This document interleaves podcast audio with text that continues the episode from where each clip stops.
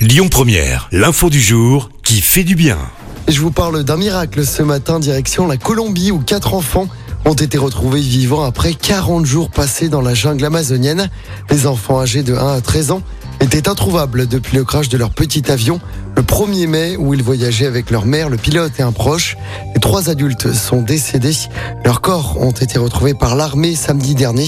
En attendant leurs explications pour comprendre comment ils ont pu survivre, les spécialistes soulignent que le lien très étroit des enfants avec la nature les a sans doute sauvés. Les quatre enfants sont toujours sous surveillance dans un hôpital militaire de Bogota où ils reçoivent actuellement une assistance alimentaire et psychologique. Ils devraient y rester deux à trois semaines. Écoutez votre radio Lyon Première en direct sur l'application Lyon Première, lyonpremière.fr et bien sûr à Lyon sur 90.2 FM et en DAB+. Lyon Première